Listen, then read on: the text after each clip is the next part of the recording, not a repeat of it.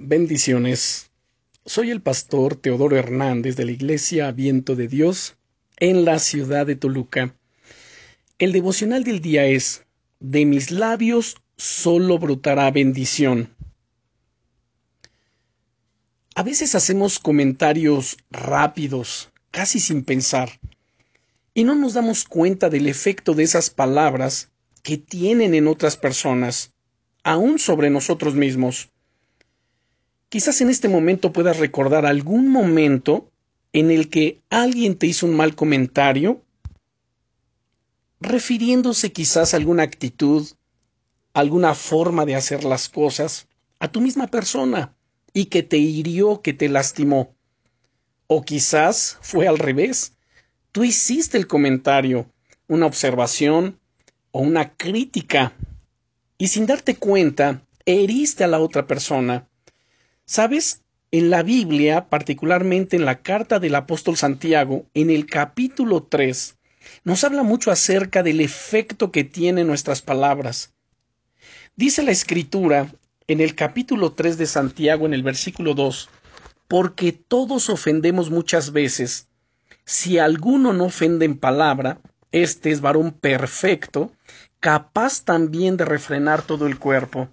He aquí, nosotros ponemos freno en la boca de los caballos para que nos obedezcan y dirigimos así todo su cuerpo. Mira también las naves, aunque tan grandes y llevadas de impetuosos vientos, son gobernadas con un muy pequeño timón por donde el que las gobierna quiere. Así también la lengua es un miembro pequeño, pero se jacta de grandes cosas. He aquí cuán grande voz que enciende un pequeño fuego, y la lengua es un fuego, un mundo de maldad.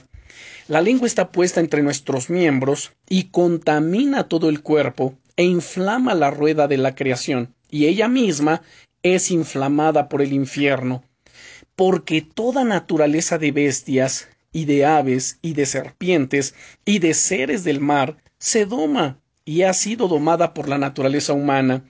Pero ningún hombre puede domar la lengua, que es un mal que no puede ser refrenado, llena de veneno mortal.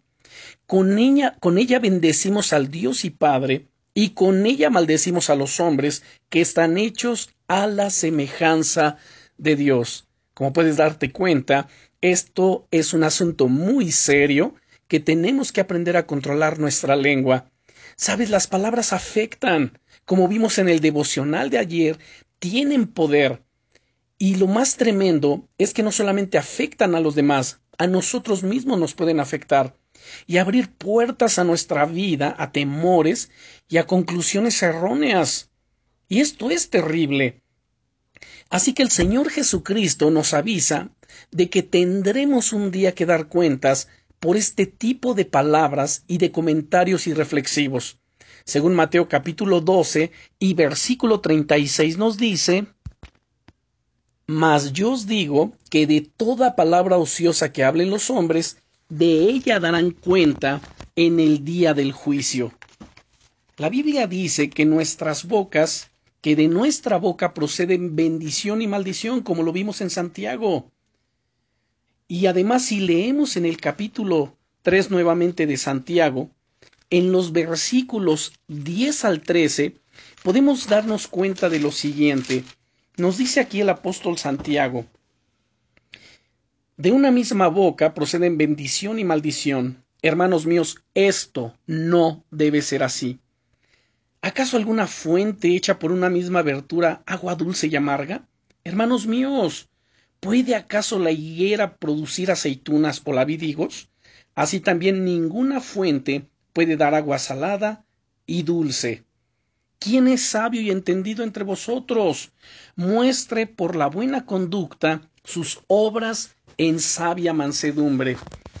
Amado hermano, amada hermana, que de la fuente de tu boca solo broten palabras de bendición. Proponte de todo corazón en este día, o más bien a partir de este día, no hacer comentarios que puedan afectar a otras personas y convertirse en una maldición para ellos que tus palabras sean de bendición, agradables, de edificación, y que sacien la sed de los que están a tu alrededor. Oremos, Padre, En el nombre del Señor Jesucristo, dame la gracia y la fortaleza para sujetar mi lengua, para domarla, para que de ella pueda salir solamente palabras de bendición y de vida, palabra de edificación y de restauración.